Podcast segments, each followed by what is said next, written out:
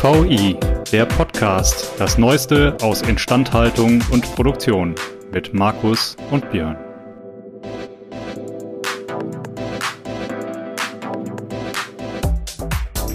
An dieser Stelle ein Dank an unseren Sponsor, denn dieser Podcast wird Ihnen präsentiert von Belfor DHD.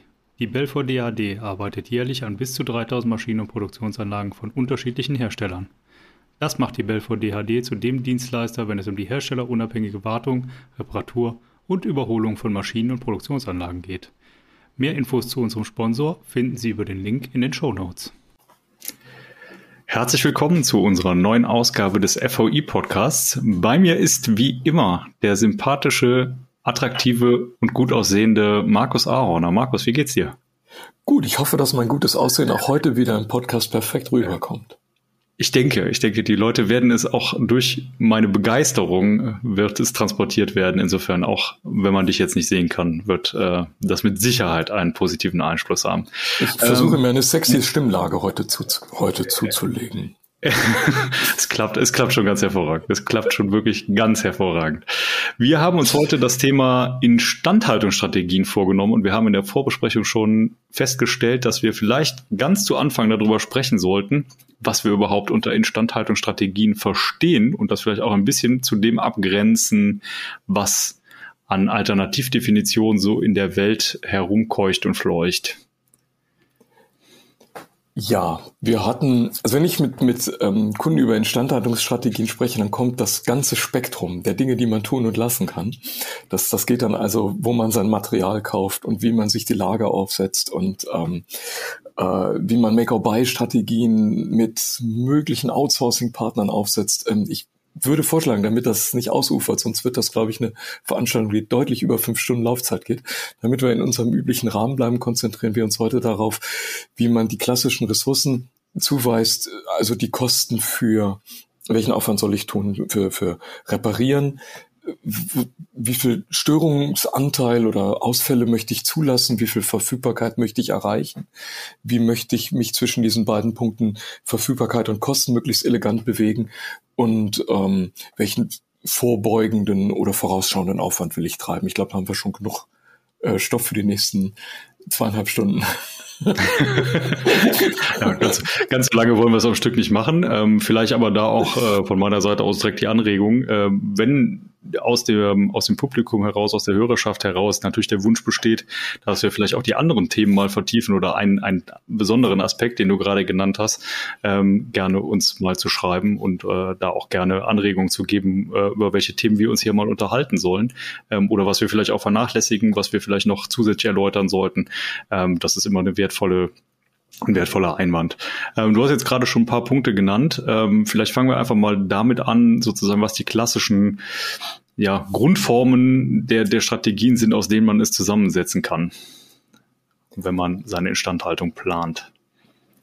Früher, als alles noch aus Holz war, bei den Griechen und Römern, da haben wir, Inst da haben wir Instandhaltung, das ist der letzte Podcast vor den Ferien, vor den Großen, deswegen sind wir heute so, so entspannt ähm, und gut gelaunt.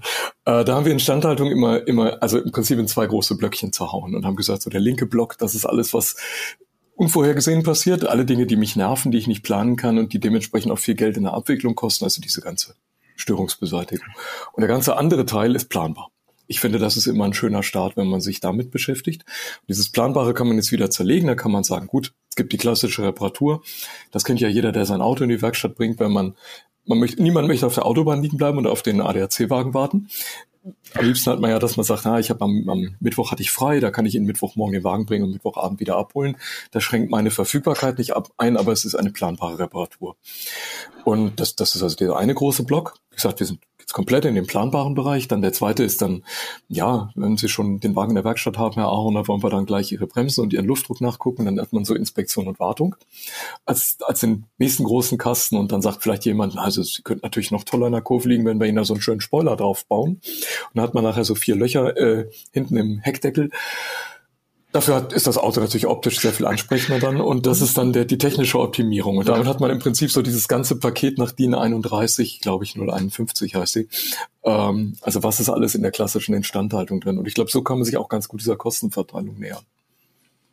Ja, ja, ist auch die klassische Aufteilung, die ich kenne. Ähm, ein, ein interessanter Punkt, der jetzt, glaube ich, dann direkt darauf aufsetzt, ähm, ist natürlich das Thema zustandsorientierte Instandhaltung. Also das heißt, wie, wann möchte ich denn vielleicht auch mein Equipment ähm, überwachen und ähm, das Equipment nur dann instand halten, wenn wirklich sich ein Schaden ankündigt. Vielleicht gehen wir auf das Thema, glaube ich, noch mal ein bisschen näher ein, weil es, glaube ich, das, das meist diskutierte ist. Das ist mein Lieblingsthema. Das ähm, Lieblings und ich auch hier wieder das Autobeispiel. Ähm, ja. Ich schreibe es immer an die, die an der an der Leuchte im Kofferraum im Hochsommer, wenn es abends lange hell ist. Das ist, da würde ich ähm, reaktive Instandhaltung empfehlen. also da würde ich tatsächlich warten. Bei diesem einen wichtigen Bauteil des Autos, da würde ich unbedingt warten, bis es kaputt geht und vorher gar nichts Vorbeugendes machen. Denn da ist es irgendwie total nett, wenn man sagt, gut, das ist ein Bauteil, das kostet ein paar Pfennige. Nee, heute heißt es nicht Cent dann ist es nicht schlimm, wenn es kaputt geht. Im Winter ärgert es mich natürlich mehr, weil es dann früher dunkel wird als im Sommer. Also es kann auch konjunkturellen Zyklen oder anderen Zyklen unterworfen sein. Aber grundsätzlich ist es so am liebsten nichts tun. Und wir haben äh, relativ viele dieser Datenanalysen gemacht und haben also gesehen, dass in jeder Anlage dass das Nichtstun eigentlich tatsächlich wirtschaftlich ist. Das betrifft sich, ja, das man, man, man denkt erst so, man müsste also ständig irgendwie nachdenken. Da, werden sich, da wird man, werden sich viele freuen. Ja, das ist genau das Ziel. Also so, so diese Projekte, dass wir immer sagen, also gratuliere, Sie müssen eigentlich nichts tun. Äh, zumindest ja. bei 90 Prozent der Zahlen. Bei den anderen 10 ist es dann schlimm, wenn Sie da nichts tun. Aber bleiben wir kurz bei dieser Riesen Darf man nur den anderen Bereichen nicht einfach nicht verraten. Ja, natürlich tolle Punktediagramme, das ist immer das Gute. Bei den Data Mining Analysen sieht man dann ganz, ganz viele Punkte und die meisten machen nichts. Das ist tatsächlich so. Also 80 Prozent der Punkte machen gar nichts, auch wenn man die über viele Jahre verfolgt hinsichtlich OEE e und Verfügbarkeiten oder Ausfallkosten oder Vermögensschäden oder Instandhaltungskosten. Es ist fast egal, nach welchen Kriterien man die untersucht. 80 Prozent sind sehr, sehr, ja, friedlich und auch, auch sehr, sehr genügsam äh, hinsichtlich Pflege und so weiter. Das heißt, da ist es tatsächlich anzuraten. Der Witz ist, die zu identifizieren. Aber wenn ich die habe, das ist mit modernen Datenmethoden heute, glaube ich, sehr einfach, dann habe ich eine wunderbare Aussage, dass das, was ich am besten kann, ich mache gar nichts. Ja. Ähm, jetzt, wenn man sich das Ganze mal so als, als so diese, diese berühmten Quadranten auf einer Tafel vorstellt, dann ist das dieser untere Quadrant, der weder Kosten erzeugt noch Ausfälle treibt. Da ist es natürlich anzuraten, das jetzt über mehrere Jahre zu machen. Dann sieht man eventuell eine Bewegung, weil die das dann über die Jahre sich dynamisch verändern. Aber auch da bleibt das Ergebnis genau das gleiche. 80 Prozent sind sehr friedlich. Und bei diesen friedlichen Teilnehmern in der, äh, dieser vielen Anlagenteile, da empfehlen wir dann tatsächlich immer zu sagen, mach auch mal nichts, mach mal deine reaktiven Strategien und konzentriere dich vor allem, ganz wichtig, auf die 10 oder 20 Prozent, die jetzt noch übrig sind. Und jetzt ist wahrscheinlich deine nächste Frage, Björn, äh, wie ich die finde. Quasi, genau. Du hast sie selber schon vorweggenommen. Also ja. die Frage ist, wie finde ich sie? Wie finde ähm, genau. find ich wir, wir, beobachten die über, über mehrere Jahre. Also natürlich sind toll immer diese, diese Datenanalysen aus großen ERP-Systemen oder aus Instandhaltungssystemen, wo man also die ganzen Aufträge mit ihren Kosten und ihren Ausfallzeiten nach Möglichkeit oder Reparaturzeiten oder Zeiten zwischen zwei Reparaturen. Im Grunde ist das egal, es gibt sogar Ersatzwerte. Man könnte sogar sagen, ja, dann nehme ich halt diese Meldungen, die Notifications, wenn die sehr viele Jahre lang immer mhm. wieder Priorität eins hatten und die auch gesammelt haben, mehr als also ein oder zwei pro Jahr, dann sind das eben auch keine Zufälle, sondern dann sind das wirklich Anlagenteile, die immer wieder Ärger machen und die kann man sich jetzt im Prinzip auch in die übrigen drei Quadranten aufteilen. Der obere Quadrant könnte dann zum Beispiel sein, ähm, äh, das sind die, die sehr viele Kosten erzeugt haben, aber nicht oft ausgefallen sind. Das ist meist der beträchtliche Teil und da stecken dann auch die ganzen Kosten der Instandhaltung drin. Das heißt, wenn ich an die rangehe, das sind meine Kostentreiber und umgekehrt, wenn ich die repariere, wenn ich die ein bisschen bevorzugt behandle, sind das dann auch meine Kostensenker.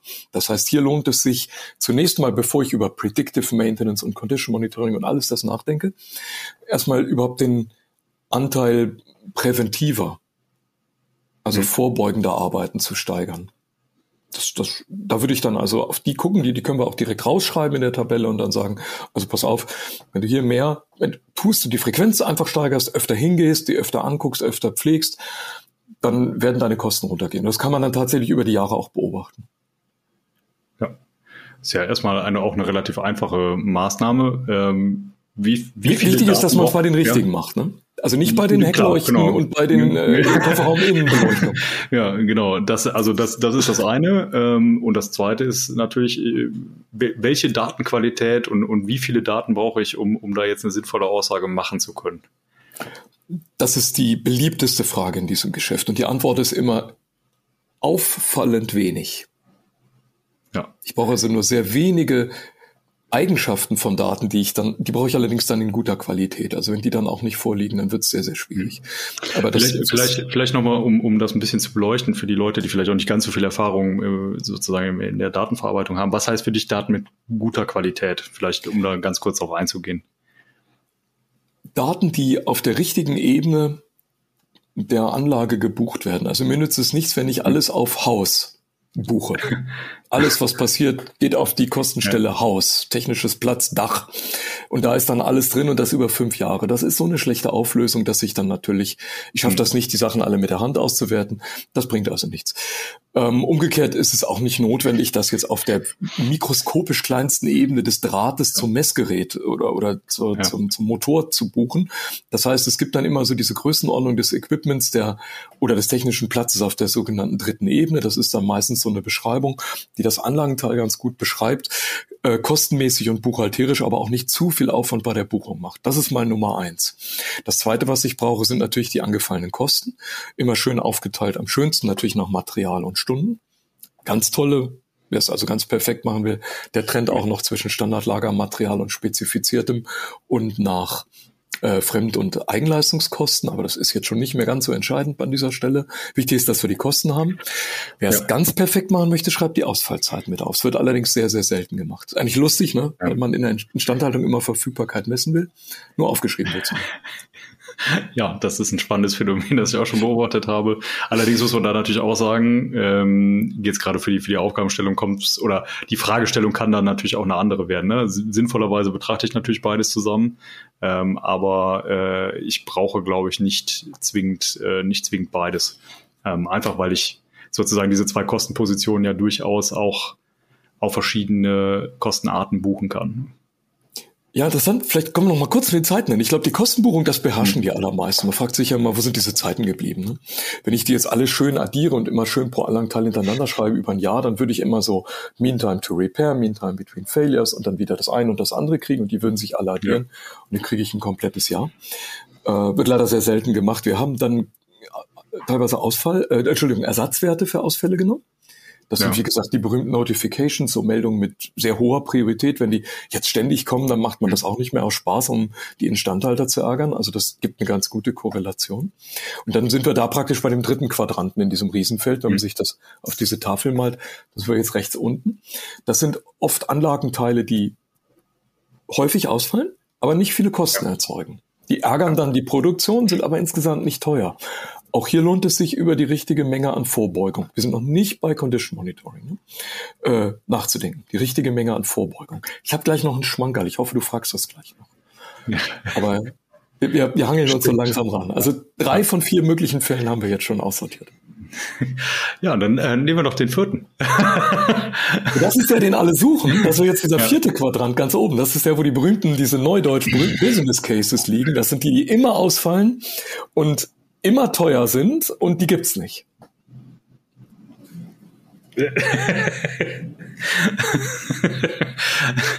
da musst du vielleicht, glaube ich, ein bisschen, ein bisschen näher drauf eingehen, weil äh, da, die, die meisten werden es dir nicht glauben. Ja, das, also ich muss das vielleicht ein bisschen anders formulieren. Alle, die ja. in ihrem Leben schon mal einen Instandhaltungsunternehmensberater im Haus hatten, da gibt's die nicht mehr. Das ist nämlich das, wo sich vor 10, 15, 20 Jahren Leute wie wir, also die Berater sofort drauf gestürzt haben gesagt haben, das ist ja easy, ne? Da kann man also ganz tollen Blumentopf gewinnen, indem man sofort diese Kosten- und Verfügbarkeitstreiber rausrechnet. Das waren früher immer die ersten drei, vier Prozent in der Pareto-Analyse, hat man sofort gefunden. Hat dann fürchterlich angegeben und hat gesagt, guck mal, was wir für Kosten sparen. Da waren die Ingenieure natürlich nicht dumm. Die haben das die letzten zehn Jahre alle selber auch dann exerziert und prompt haben die die alle ausoptimiert. Die sind also heute einfach nicht mehr da. Das wäre natürlich ein gefundenes Fressen gewesen jetzt für diese Predictive Maintenance. Aber wie gesagt, sind keine mehr da und es gibt sie in der ganzen Industrie nicht mehr. Wer noch welche hat, dürfte ein Dinosaurier sein und hat Glück, da war noch nie ein Unternehmensberater. Gut, gibt, gibt theoretisch natürlich noch den Fall, dass es technisch äh, unfassbar aufwendig wäre. Ne? Das, das wäre noch ein weiterer Fall, bei dem das auftreten würde. Ähm, aber ich glaube, die sind äußerst selten bis nicht vorhanden. Aber es gibt nichts, was es nicht gibt. Ne? Ja. Aber darf ich mal die Geschichte mit dem Zahnarzt erzählen? Ja. Denn Wenn es nicht zu so sehr weh tut. Nein, jetzt, jetzt kommt die, im Gegenteil, im Gegenteil, jetzt kommt die Überleitung zu diesem Condition Monitoring. Jetzt fragt man sich natürlich, wenn ich alles preventive machen kann, warum brauche ich denn diesen Predictive-Kram überhaupt? Aber jetzt kommt der Zahnarzt. Du gehst also zum Zahnarzt und du machst, also bist ja erstmal bist ja brav und putzt ja jeden Abends, Abend und morgens drei Minuten deine Zähne. Das ist diese Wartung. Erfordert nicht viel Aufwand, ist relativ schnell gemacht, so ist das, glaube ich, in der Technik auch. Viele Wartungsaktivitäten sind eigentlich gar nicht so schlimm. Gut, wenn jetzt ein Manager kommt, der Kosten senkt, dann sagt er als erstes, Herr Höber, hören Sie mal auf mit Zähne putzen. Das kostet ein Vermögen. Das ist natürlich, da merkt man schon, wie dumm das ist, ne? Denn eigentlich, wenn man die Durchschnittskosten der einzelnen Wartung nimmt, dann stellt man tatsächlich fest, die sind im Verhältnis zu den Reparaturkosten eher klein. Aber jetzt gehst du ja noch zweimal im Jahr zum Zahnarzt. Jetzt kommt die Geschichte, der Zahnarzt findet nichts. Wir als Patienten sagen, das war ja toll. Er hat überhaupt nicht gebohrt. Aber eigentlich ist es Unsinn. Denn dann war ja unser Erwartungs- und Pflegeaufwand gut, aber der Zahnarztbesuch war unnötig. Den hätten wir uns eigentlich sparen können. Das heißt, es gibt Inspektionen, die eigentlich gar nichts zutage fördern und was eigentlich der ideale Fall in der Technik ist. Ich weiß ja, ich habe einen Abnutzungsvorrat. Ich weiß ja, dass er durch mhm. die Belastung und durch die Bewegung und was ich immer habe auf diesen Anlagenteilen allmählich zurückgeht. Was ich also eigentlich haben möchte, ist ein Zahnarzt, der sagt, Herr Ahorner, Herr Höber, jetzt müsst ihr eigentlich mal hier so, ein, so, eine Plombe anbringen oder, oder ihren Zahn so ein bisschen versiegeln. Also mit anderen Worten irgendwas tun. Das heißt also, die besten mhm.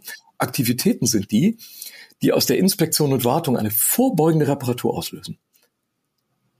Das ist gegen die Intuition, ja. weil man das vom Zahnarzt nicht so kennt. Aber das sind die besten, denn dann weiß ich, ich habe eine Abnutzung frühzeitig erkannt und es war sinnvoll, eine Inspektion zu machen. Das heißt, ja, also, das, ist, nächste, das ja, ist der nächste Datensatz, den wir messen sollten. Wir sollten also diese Auftrags- und Leistungsarten auseinanderhalten. Um zu erkennen, hat meine Vorbeugung und meine Wartung, hat das eine vorbeugende Reparatur ausgelöst? Wenn dieser Anteil möglichst hoch ist, dann wissen wir, wir sind auf dem richtigen Weg. Das ist dann ein Zeichen für eine sehr gute präventive Strategie. Ja. Ja, respektive hier kommt, glaube ich, noch ein ganz, ganz oder noch ein, ein, weiterer Faktor rein, der vorher gar nicht mal so relevant war, weil wir es sozusagen einfach statistisch aufgelöst haben. Du hast aber eben schon den Begriff des, des, des der Restnutzungsdauer, des Nutzungsvorrats ähm, genutzt. Der, der hängt jetzt natürlich davon ab, auch. Also ja, und wie, wie, wie viel habe ich benutzt? Ja. Also wie viel habe ich gekaut? Ähm, oder wie viel, wie, viel, wie viel Süßigkeiten habe ich gegessen im Vergleich zu im Vergleich genau. zu sonst. Ne? Ähm, und äh, ich glaube, der, der Faktor ist ja sozusagen dann ein weiterer Datensatz, der dann auf einmal anfängt, eine Rolle zu spielen, den ich vorher durch andere Daten eigentlich äh, wegabstrahiert oder, oder einfach statistisch ausmitteln konnte. Ne? Ich konnte vorher sagen, okay, ich, ich benutze es im Mittel so viel. Ja. Ähm, wenn ich jetzt aber diese Restnutzungsdauer mit reinrechnen möchte, muss ich auch die Belastung kennen, die auf mein Aggregat auf, oder auf meine Pumpe gewirkt hat. Ja, wobei die Idee ist, dass ich glaube, da, da, da muss man jetzt aufpassen, wo die, wo die Theorie dann die Praxis einholt. Diese Abnutzungsreste, die man noch zur Verfügung hat, jetzt überall zu messen, ist ja wahrscheinlich bei 10.000, 15.000 Anlagenteilen illusorisch. Man muss das also bei ausgewählten machen, wo man auch Jetzt ja. kommt wieder der Zahnarzt. Ja. Mit der klassischen Sichtmethode, der Zahnarzt guckt sich das also an und sagt, ich verstehe gar nicht, dass Sie Schmerzen haben. Ihre mhm. Zähne sind total in Ordnung. Aber der Zahnarzt ist ja auch nicht dumm, der sagt, naja, wenn der Patient Schmerzen hat oder die Patientin, dann mache ich ein Röntgenbild. Und die Frage ist also, wie guckt man in Anlagenteile rein? Und das ist die Stunde des Condition Monitorings. Ja. Wenn du mich jetzt nachher nochmal fragst, wie ich diese Anlagenteile identifiziere, dann erzähle ich das nachher dann auch noch.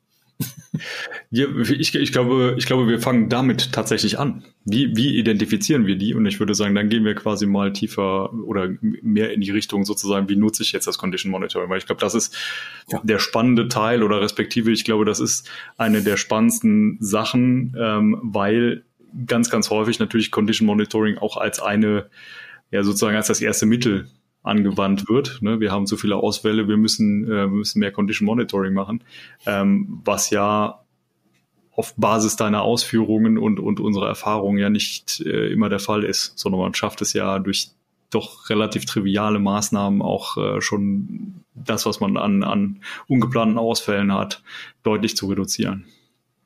Ja, das, das Erschreckende ist, dass bei allen Datenanalysen, die wir machen, wir, also wirklich ganz, ganz wenige Kunden finden und Fälle, die überhaupt diese Möglichkeiten des Preventives schon überhaupt ausgenutzt haben. Also man springt jetzt gleich in das nächste Thema rein, hat das alte eigentlich noch gar nicht optimiert und auch manchmal denke ich auch noch gar nicht so richtig verstanden. Ähm, die, die erste Aussage ist dann immer, ja, stimmt überhaupt der Wartungsplan und machen wir überhaupt durch den Dinge, dann gehe ich davon aus, klar, die Leute sind ja nicht dumm. Die Techniker haben sich ja vorher was überlegt. Wartungspläne entstehen, glaube ich, häufig aus der Historie, dass man einfach das, am ersten Tag war man ja froh, dass man es überhaupt ins SAP oder wo auch immer hineingekriegt hat. Dann hat man es aber auch gleich viele Jahre so gelassen. Und dann, weil es eben so viele Einzelfälle sind, auch nie wieder angeguckt. Ja. Ähm, durch diese ständigen und kontinuierlichen Datenanalysen sieht man eben diese Dynamik und dann kann man eben das sehr schön aussortieren. Wir beginnen im, ersten Wurf immer davon aus, die Technik stimmt ja erstmal. Also der Wartungs, die Wartungsmethode, das, was ich anwende, die, die ist natürlich richtig. Was man also erstmal steigert oder, oder entsprechend auch vielleicht zurücknimmt bei den äh, leuchtenden Kofferraumdeckel, ähm, da ja, da, da staunt man, ja, wie viel, wie viel Geld teilweise in Sachen reingesteckt wird, die, die, wo das im Prinzip gar nicht nötig wäre. Da kann man also wirklich sparen und diese Ressourcen dann auch umschichten. Aber ähm, wir, wir machen das über die Frequenz. Das heißt, wir machen entweder schneller, in kürzeren Abständen mhm. etwas oder ziehen die Abstände auseinander. Das, das bringt dann in der ersten Runde schon sehr viel. Und jetzt gucken wir uns an, ähm, wenn wir das, wir, wir lieben ja Grafiken, also wir malen alles immer auf große Tafeln, diese ganzen 10.000 Punkte. Und dann gucken wir uns an, wie verhalten sich diese 10.000 Anlagenpunkte, wenn man sich mal überlegt, ähm, wann haben eigentlich äh, vorbeugende Aktivitäten eine vorbeugende Reparatur ausgelöst. Und wir, das Ding hat also so einen Haken, das sieht ein bisschen aus wie so ein, wie dieser Nike-Haken an dem Sportschuh. Kommt also steil von oben runter und geht dann rechts ganz flach, aber ein bisschen schräg weg. Und an dem Haken erkennt man Folgendes. Überall dort, wo wir kein Geld in vorbeugende Instandhaltung reinstecken, da fliegen die Kosten ungebremst nach oben. Das ist diese obere Linie von dem Haken. Die saust also Richtung Y-Achse einfach weg. Das heißt, das ist schon mal der erste Indikator. Wenn man da nur ein bisschen was tut, dann gehen diese Kosten schon mal runter. Das hat man sofort eingespart. Wenn man jetzt auf die rechte Seite von dem Haken guckt, da steigen die extrem flach. Das heißt umgekehrt, es ist fast egal, wie viel Vorbeugung ich reinstecke. Ich kann fast nie zu viel machen. Und deswegen machen aus meiner Sicht Manager, die sagen, wir sparen an der vorbeugenden Instandhaltung, einen riesen Fehler. Das kostet im Verhältnis zu dem späteren Ausfall fast kein Geld. Ja, aber es ist aber, sieht aber natürlich schöner aus. Ja, es sieht super aus, weil ich das Geld sofort im ersten Jahr gespart hatte. Im dritten zahlt ja dann wer anders. Ich bin ja dann weg. Ja. Und ähm, jetzt, jetzt kommt der springende Punkt. Wenn man jetzt ranzoomt an diesen Haken, dann verhalten sich auch hier wieder 80 Prozent der Punkte. Die liegen perfekt auf diesem Haken. Und jetzt zoome ich noch mehr ran und jetzt sehe ich ein paar, die, die springen so weg. Die mhm. machen eigentlich bei näherem Hingucken genau das nicht. Das sind übrigens nur sehr wenige. Das sind vielleicht bei 10.000 Anlagenteilen ein paar hundert. Aber das sind diese Röntgenfälle. Das sind die Fälle, wo der Zahnarzt mit seiner herkömmlichen Methode nicht weiterkommt, wo er wo der Techniker, der Ingenieur, die Betreiber, die Instandhalterin eben das von außen und über die klassischen Wartungsaktivitäten nicht mehr sehen können. Und da muss man jetzt diese ganze Methode verändern. Und das jetzt schlägt die große Stunde des Condition Monitorings. Das ist so also eine Art MRT oder Röntgenaufnahme des Verhaltens der Anlage. Da wechsle ich das, gehe über andere Methoden dran. Jetzt bitte, liebe ähm, Produzenten und Instandhalter, jetzt nicht mit so einem Hörgerät da hingehen und einmal im Jahr da messen und dann hoffen, dass man da irgendwas rauskriegt. So wie dieser, wie heißt der das Gespenst in dem Film Der Boot, ja? Der Johann, der dann immer mit dem Hörer da dran sitzt. Sondern das ist nicht so teuer. Das muss man wirklich regelmäßig machen, kontinuierlich dranhalten, die Daten immer wieder übertragen. Dann kann man das auch auswerten. Alles andere hat so ein bisschen was von Glaskugel. Ja, ja, respektive, ich glaube, ein, ein, ein Punkt ist, glaube ich, da ganz entscheidend, ähm, nämlich äh, die, die Kontinuität. Ne? Also das heißt, wenn ja. ich sie sensorisiere und, und automatisiere, ähm, dann habe ich halt dauerhaft eine Aussage, ich sehe sofort Veränderungen und ich habe vor allen Dingen halt auch, und ich glaube, das ist der größte Vorteil, die Veränderung über die Zeit gesehen, die ich wenn ich das von einem gut ausgebildeten Schlosser oder Industriemechaniker regelmäßig machen lasse, habe ich keinen Messwert und ich sehe nicht die Entwicklung über die Zeit, sondern nur die diskreten Punkte, es war noch gut oder es ist kaputt. Also wir haben das ausgewertet. Du kannst das teilweise ja. noch nicht mal reproduzieren. Du kriegst nicht zwei Messungen, die wirklich mal gleich waren. Äh, das, das, aus meiner Sicht, ich weiß, ja. es waren vielleicht zu wenig Fälle, die wir gesehen haben, aber die, die wir gesehen haben, die waren in der Nähe der Katastrophe, wo ja. ich gedacht habe, Mensch, das wäre so preiswert gewesen, wenn jetzt einfach nur zwei Kabel anschließen und das Ganze auf eine Datenbank legen. Dann hättest du über zwei, drei Jahre ein tolles, tollen Signalverlauf gehabt, hättest ein wunderbares Datenmodell bilden können, mit dem kannst du auch richtig in die Zukunft gucken in einem beschränkten Zeitfenster natürlich nur, aber das ist sehr zuverlässig. Aber so konnte man alles häufig, häufig vergessen. Und wo, wie kann ich das beweisen? Wir haben den umgekehrten Fall gehabt und haben das mit Prozessdaten gemacht. Die werden ja ständig auf Druck, Temperatur, Durchfluss, teilweise, ja. äh, also wie gesagt, alle Arten der, der Verfahrenstechnik, die laufen auf Prozessleitsysteme und ich kriege Modelle mit einer Genauigkeit von deutlich über 99 Prozent in der Regression. Also tolle Aussagekraft, einfach nur, weil ich die Daten kontinuierlich erfasse. Genau, also es ist auch meine Erfahrung, Perspektive da vielleicht nochmal auf das Thema, was du eben äh, angesprochen hattest, ja mal, das geht jetzt schon sehr, sehr stark ins, ja, in die Spezialitäten, wie, wie man dann jetzt so ein Condition Monitoring macht. Ähm, ja. Aber äh, wir haben auch relativ viele Untersuchungen darüber gemacht, äh, an, an Werkzeugmaschinen, also an sehr schnell drehenden, äh, rotierenden Equipments. Ähm, und je nachdem, wie die Aufspannsituation ist, logischerweise, ne, ich sag mal, das, das ergibt, ergibt sich sofort aus der Maschinendynamik, äh, je nachdem, wie die Aufspann Aufspann, Aufspannsituation ist, habe ich massiv veränderte Schwingungspegel, ähm, die in keinster Weise mehr vergleichbar sind. Ne? So, und dann kann ich natürlich über die Isolation von Einzelfrequenzen, kann ich eine qualitative Aussage über die Entwicklung von etwas machen, aber für, um diese Entwicklung äh, zu beobachten, muss ich natürlich auch erstmal wissen, sozusagen, wie der Initialwert war und ähm, sozusagen, wie der Fingerprint war. Und da gab's, gibt's, gab es und gibt es, glaube ich, immer noch natürlich auch massive Diskussionen, sozusagen, wie die Aufspannsituation beim einen und beim anderen ist und ob die Werte dann vergleichbar sind und, und ob man einen absoluten Grenzwert festlegen kann für Schwinggeschwindigkeit und Schwingbeschleunigung. Ähm, in meinen Augen macht das halt immer nur äh, mäßig Sinn. Ne? Es gibt natürlich irgendwann Werte, wo es, wo es völlig indiskutabel ist, ähm, aber in den meisten Fällen ist es halt wirklich eine relative Entwicklung, die sich, die sich zeigt ähm, im Vergleich zum, zum Neuzustand sozusagen. Aber im Prinzip haben wir jetzt diese gesamte Strategie zusammen. Also ich würde wirklich beginnen mit dieser, mit dieser gesamten, wie soll ich sagen, dieser Gesamtauswertung erstmal, 10.000 Teile nach Kosten und Zeit. Dann würde ich gucken, wo ist so der, der, der große Haufen, der eigentlich, wie gesagt, sich sehr friedlich und kommod verhält. Mhm sehr unauffällig, sagen wir dann immer, auch über, über Jahre. Also ich muss das ja. Ganze dann am besten dynamisch über verschiedene Jahre tun.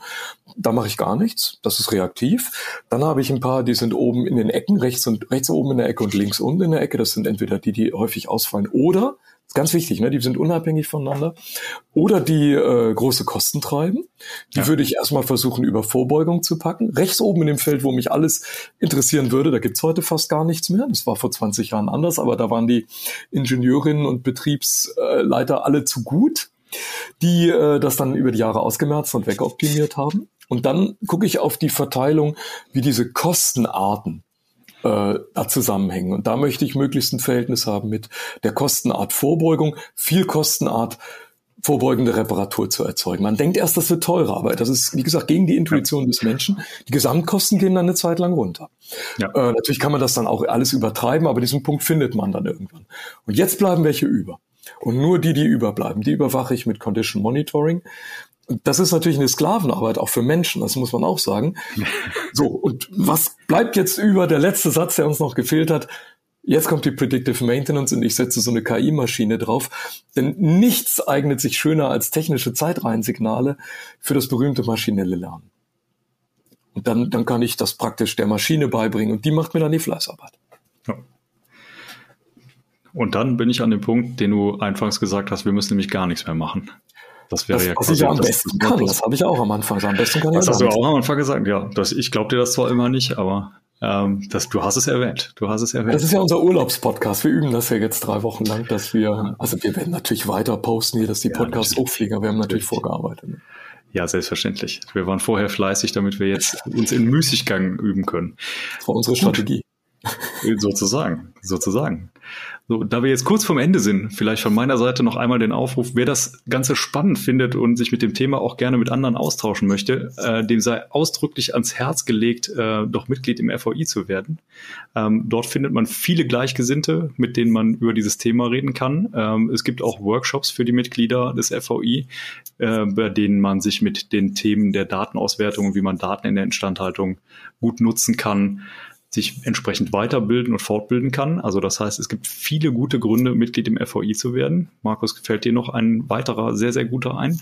Ja, du hast es schon gesagt, unsere ganz, ganz tollen Einstiegsworkshops für Mitglieder natürlich ja. kostenfrei. Wie kommt man in diese Smart Maintenance Geschichten rein, wo wir das alles nochmal erklären, wo wir auch das mit praxiserfahrenen äh, Pilotierern, die das alles schon mal durchgemacht haben und eigentlich auch sehr, sehr viel dabei gelernt haben und gut dabei gefahren sind. Ähm, dann Wechselspielen, ja, wir sind, ich hoffe, wir sind überall, nicht nur auf diesem Kanal, sondern auch auf allen Messen und auf allen anderen Veranstaltungen und dann einmal im Jahr natürlich den tollen FVI Campus, bei dem wir dann uns ein Vertiefungsthema raussuchen und das dann eben auch, ähm, ja, nochmal von allen Seiten dann beleuchten und da ist, glaube ich, auch immer genug Möglichkeit zum Austausch gegeben. Auf jeden Fall. Gut, dann sind wir am Ende der Folge. Ich bedanke mich bei dir, Markus.